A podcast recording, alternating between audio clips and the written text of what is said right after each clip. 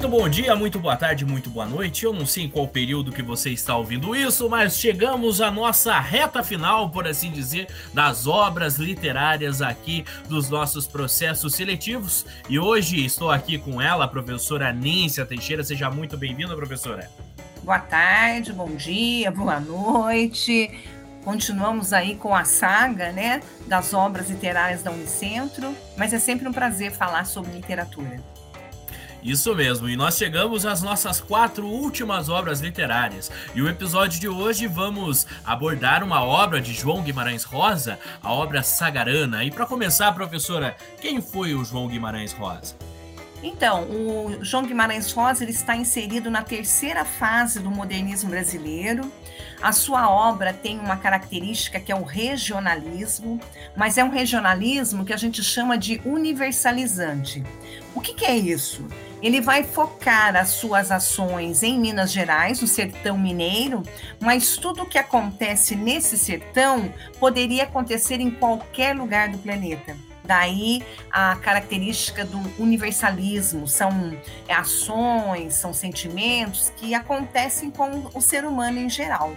Então ele é conhecido como um escritor da geração, né, da a partir da terceira fase que começa entre é, 1945, a, a marca aí de 1945.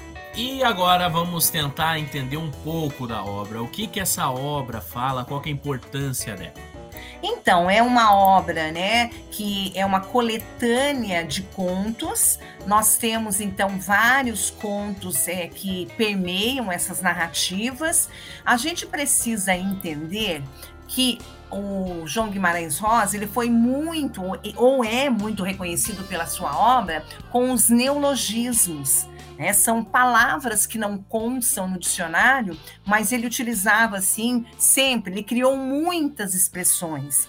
Alguns dizem que, na verdade, não são criações, são gírias mineiras, né? Palavras que caíram em desuso e muitas vezes a junção dessas palavras, como é o nome do livro.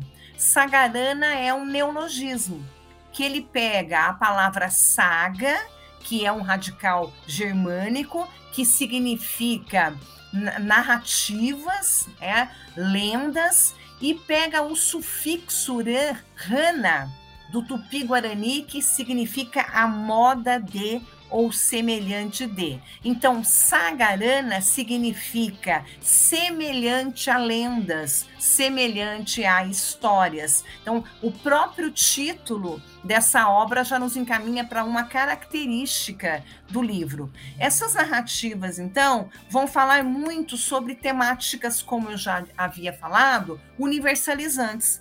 Por exemplo, grandes dramas humanos a dor, a morte, vingança, amor, ciúme, valentia, e há muitas indagações filosóficas. E há um meio que um contrassenso, né? E essas indagações filosóficas vão aparecer na boca de homens muito simples, que não frequentaram a escola, deixando claro que essa, essa problemática existencial pode acontecer com qualquer pessoa, em qualquer lugar, desde um centro urbano até uma vila nos sertões de Minas Gerais.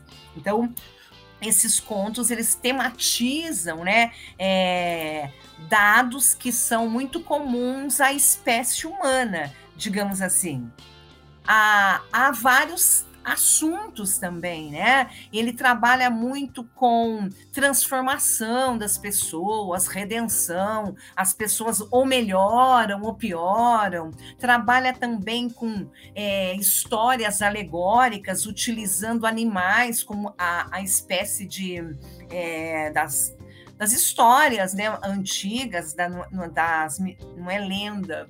Aí já já me lembro, né? Quando a gente utiliza um, um animal que é o, o personagem principal, há, há, também a valorização do habitante mineiro, daquele da sagacidade dos mineiros, né, do comer quieto do mineiro e também a, a travessia. O que, que isso quer dizer?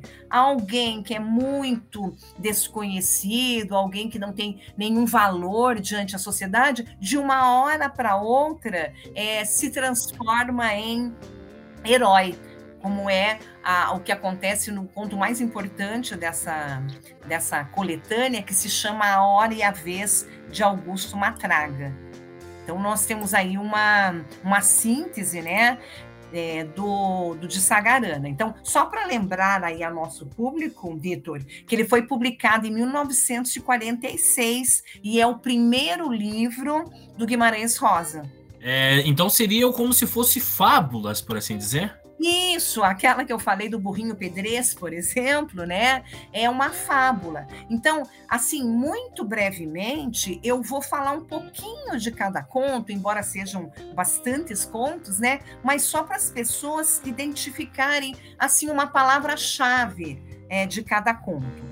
Por exemplo, no conto chamado Burrinho Pedrez, nós temos o personagem principal, né? O burrinho é, sete de ouros. É um burrinho velhinho, um berrinho que já está resignado com a sua velhice e é deixado de lado.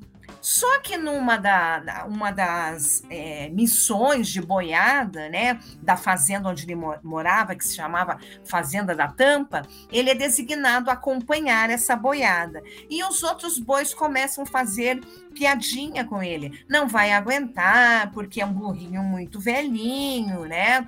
E aí o que, que acontece? Eles vão atravessar um rio e os outros burros mais jovens, né, todos lá achando que iam conseguir esse feito, só que não conheciam os mistérios do rio. Então veio uma tromba d'água e muitos burrinhos desses se afogaram, inclusive os que estavam em cima deles, né, conduzindo os burrinhos. Quem é que consegue, né, atravessar o rio diante dessa tempestade? A sabedoria do burrinho pedrez. Então, é, é, o Guimarães Rosa nos aponta aí, né, que ele sobrevive mesmo sendo alvo de zombaria e vergonha para os vaqueiros. Então, a gente tem uma historinha até que é bem bonitinha, né? Num outro conto, não vou contar todos porque são, eu vou contar os mais importantes que eu penso que deva estar, né, numa questão de prova, por exemplo. Tem um conto muito importante, Vitor, que se chama Sarapalha. São dois primos, né? E eles têm uma característica. Eles moram numa fazenda abandonada, decadente, né? Não há mais animais, uma seca terrível, e eles ficam em, é, a tarde inteira, ou praticamente o dia inteiro, encostados em cadeira de balanço contando histórias. O primo Ribeiro e o primo Argemiro. Eles estão muito doentes, estão então e ficam à espera da morte. E aí o primo Argemiro não queria morrer sem antes contar um grande segredo para o primo Ribeiro. Ele vai contar, né, que ele era apaixonado pela mulher do primo. E o primo Ribeiro fica muito bravo com essa história, e, como consequência dessa confusão, o primo Ribeiro vai ser expulso e, é, da fazenda. Ou seja, ele vai ficar doente. Né, e não ter mais onde morar. Aí é um questionamento: até que ponto vale a sinceridade, a sinceridade das pessoas?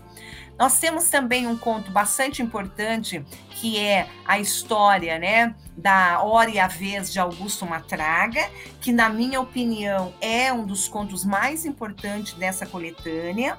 Então a gente tem um homem muito mal, é, assim ele é tido dentro da obra como um grande bicho do mato. E ele batia muito na esposa e na filha. E um dia a Dionora, que era a esposa do Augusto Matraga, foge e vai viver com outro homem e leva sua filha junto. Então ele resolve querer se, se vingar dessa situação. Só que os capangas que acompanhavam ele acham que a Dionora teve razão mesmo de abandonar essa violência. Então ela vai viver com o Major com Silva, a, a esposa dele e a filha, né? E ele vai lá e vai tirar satisfação. Os capangas do Major espancam uma traga. Ele vai ser levado para um precipício e cai de lá todo machucado. Todo mundo acha que ele está morto, mas ele é resgatado e vai viver, viver num outro povoado. Aí há uma redenção, aquilo que eu comecei a falar, uma travessia. De mal ele passa para bom. Né? Ele quer é, cumprir o seu destino, né, sendo bom. Ele acha, então, um outro sentido para sua existência. Então, ele para de beber, ele não anda mais armado, ele não vai deixar de fumar. E aí ele vai morar, ele vai, resolve acompanhar o, o bando do Joãozinho Bem Bem. E ele fica amigo desse chefe, né? E fica pensando: será que eu vou acompanhar né, esse bando, ele pensa: não, eu não vou voltar a ser matador. E daí ele vai embora do povoado né, com medo de encontrar a, a violência que estava dentro dele. E ele acaba né, encontrando no meio do caminho com um bando do Joãozinho Bem Bem. E ele vai brigar com o Joãozinho Bem Bem é, a troco de nada e ele vai acabar morrendo ou seja, chega a hora e a vez do Augusto Matraga.